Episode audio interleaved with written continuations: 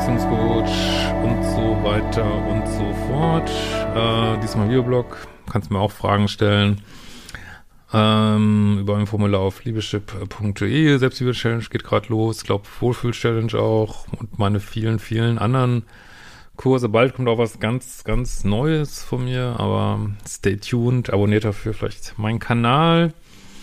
Ähm, und wir haben heute mal mit der spaßigen Frage zu tun, ja, warum, ich habe einen neuen Partner, warum denke ich noch so viel an meinen Ex? Kann das was mit Grundsätzliches mit meinem aktuellen Partner zu tun haben?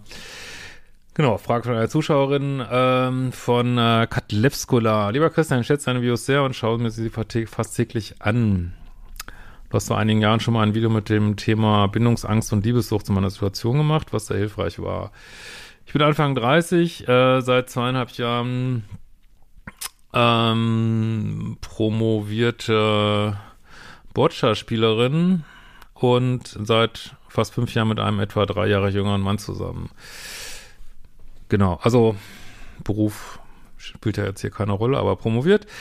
Ähm, ich fand die von Anfang an körperlich nicht attraktiv. Ist immer schwierig, ne? Ich meine, das Physical, wie die Engländer es immer nennen, ist sehr wichtig. So. Und ähm, gut, aber genau, gerade bei Frauen ist natürlich häufig so, dass Attraktivität eben nicht nur körperliche Sachen mit reinspielt, sondern auch Status. Da kann man, äh, kann man sich nach links und nach rechts rollen und sich drüber aufregen, aber es zeigen einfach alle möglichen Untersuchungen. Vielleicht hängt es ja auch damit zusammen. Ähm, genau, vielleicht Ego spielt ja, Ego wird ja immer wieder total unterschätzt. Vielleicht fand es auch gut, jemand Jüngeres zu daten. Keine Ahnung, musst du mal gucken.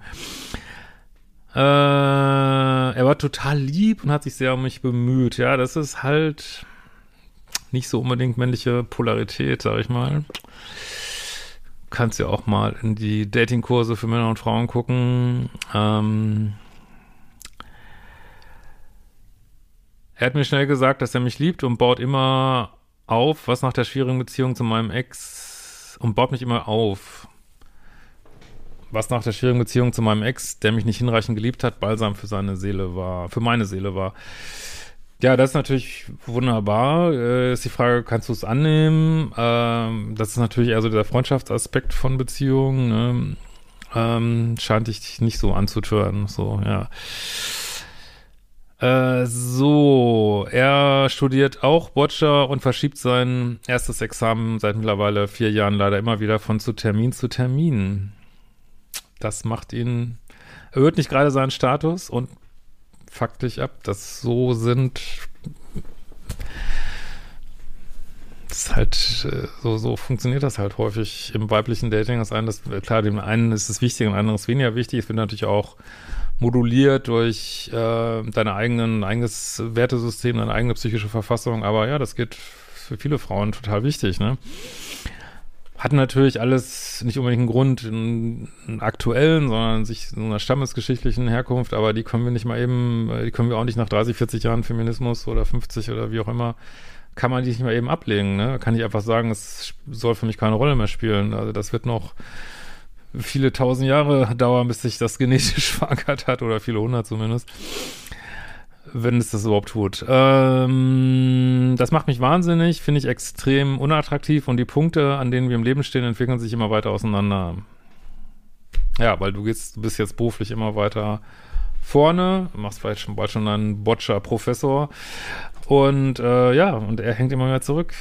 Kann man ja sagen, jetzt die neue Welt wird natürlich sagen, die Woke-Welt, das musst du gut finden, das ist doch toll und ist auch ein Problem, was immer mehr Frauen haben werden, weil immer mehr Frauen besser ausgebildet sind als Männer. Das ist einfach so, das ist Fakt, ne?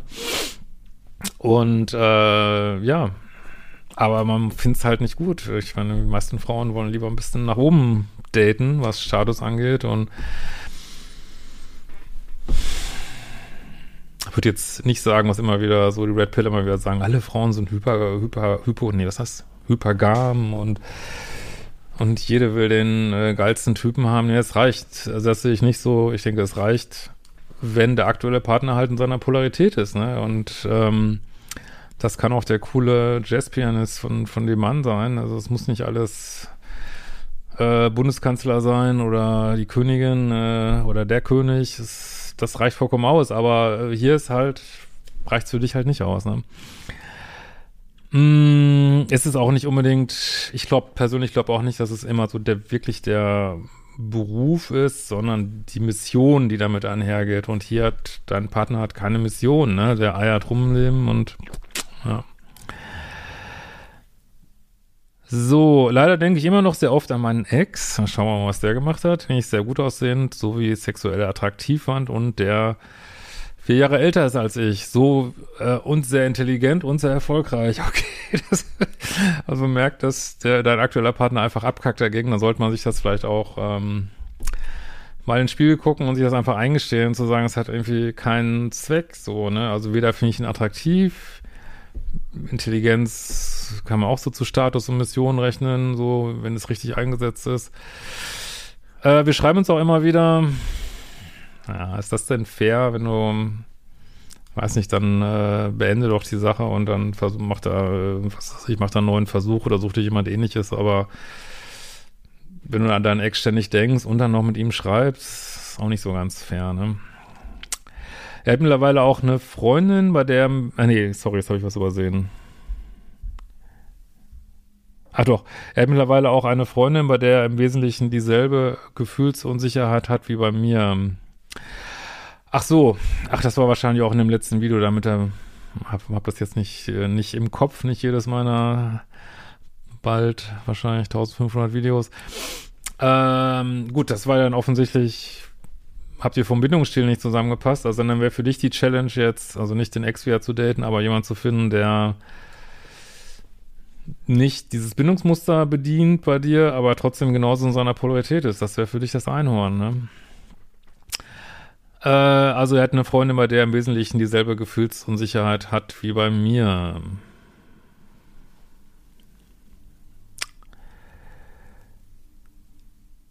Und da schreibst du komischerweise gar nichts über seinen Beruf weil das einfach keine Rolle spielt. Der war wahrscheinlich, also im Grunde genommen äh, kannst du mit jedem Beruf komplett in deiner Polarität sein, wenn, wenn du Mission verkörperst, ne? wenn du äh, auch so im, im täglichen Beisammensein, äh, in einem ganzen Verhalten, irgendwie halt ähm, Führung, äh, Konfliktfähigkeit, äh, diese ganzen, ja, was man heute gar nicht mal sagen darf, aber diese ganzen männlichen Qualitäten, die natürlich auch Frauen haben können. Es geht ja hier nur um die Dating-Polarität. Du kannst den ganzen Tag in einer männlichen Polarität rumrennen als Frau äh, in der Arbeit, weil du es vielleicht musst. Das ist überhaupt kein Problem. Wir können da wechseln, nur in unserer in Liebe und Beziehung wollen wir halt in unserer Lieblingspolarität sein, was auch nicht immer die ist des biologischen Geschlechtes, aber das führt mal zu weit. Könnt ihr in meinem Polaritätskurs gucken da. Äh, oder in meinem neuen Buch, was dann irgendwann mal in einem Jahr rauskommt. Ähm, aber äh, ja, das, das, das ist so, ne?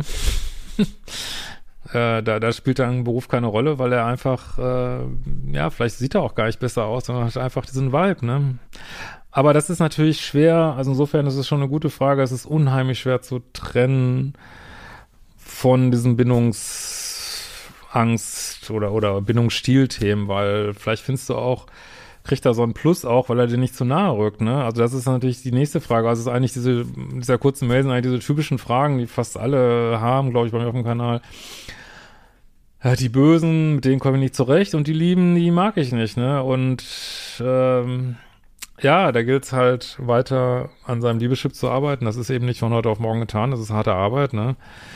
Deswegen guckt nicht nur die Videos, macht die fucking Kurse, ich sag's immer wieder. Äh, du hast einfach mit hoher Wahrscheinlichkeit einfach bessere Ergebnisse, ne? wenn du dich wirklich konsequent äh, darum kümmerst.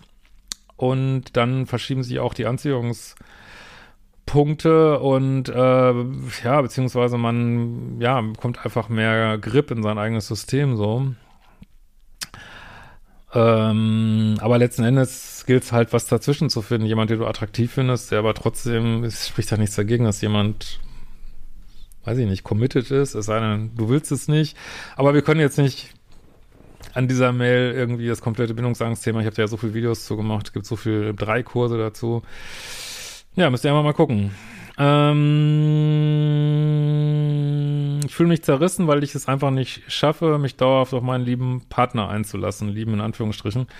Ja, aber du schreibst auch mit deinem Ex und das ist, äh, wie gesagt, wenn das jetzt irgendeine Traumbeziehung gewesen wäre, die aus irgendwelchen Gründen zu Ende gegangen wäre, klar, könnte man ja wieder anschließen, aber dann sollte man sich natürlich fairerweise trennen. Aber da das ja offensichtlich Thema einer letzten, einer vorherigen E-Mail war, war es offensichtlich, vielleicht war es eine toxische Beziehung. Äh, da sage ich natürlich ganz klar, warum schreibst du den noch? Ich meine, natürlich hat der Neue keine Chance. Äh, keiner, das, das bringt gar nichts. Ihr müsst wirklich diese alten Sachen, die nicht funktioniert haben, das ist da seid ihr auch äh, zu weich zu euch selber so, ne? Da müsst ihr euch sagen, es hat nicht funktioniert und es ist Feierabend, da wird die Tür zugemacht und verrammelt und fertig, ne? Alle Brücken abgerissen, dass es weitergeht, dass man nicht immer wieder im Alten verhängt, sowas, was soll dabei rauskommen? Das war ja scheinbar der, vermute ich mal, der dich liebesüchtig gemacht hat. Warum schreibst du denn noch? Das ist nicht das, was ich lehre. Ne? Also, ich meine, ihr könnt mir alle möglichen Fragen schicken, aber wenn ihr nicht das umsetzt, was ich sage, dann wundert euch nicht, wenn ihr keinerlei Ergebnisse kriegt. So, ne?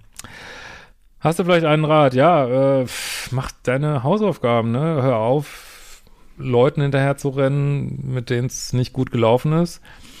Und wenn es der Mann hier nicht ist, also wenn der dich nicht so kickt, dass du, also wenn er dich so anträgert oder du noch nicht so weit bist, ähm, so jemand zu daten oder wie gesagt, der, du den von vornherein nicht attraktiv genug fandst, dann äh, schleif ihn nicht durch die Beziehung und fang nicht an, so ein Dreieck hier zu konstruieren, indem du schon mit dem anderen schreibst, ne? Wir wissen doch, wo das hinführt, ne? Ist jetzt meine ehrliche Meinung, vielleicht ist natürlich immer bei jeder Mail, kann ich auch nochmal sagen, ähm, äh, ist natürlich immer die Gefahr, dass ich manche Sachen nicht hundertprozentig verstehe oder falsch, äh, muss die falsch rüberkommen. Also das müsst ihr für euch dann, wenn ihr so eine Mail schreibt, natürlich nochmal zusammen puzzeln, was ihr daraus mitnehmen könnt und was nicht. Aber ja, danke, dass du geschrieben hast und sei, was ich immer wieder sage, äh, lass dich nicht ablenken von deinem Weg und das ist also man vertut nur Zeit irgendwie und man kommt nicht weiter. Ne? In diesem Sinne, wir sehen uns bald wieder.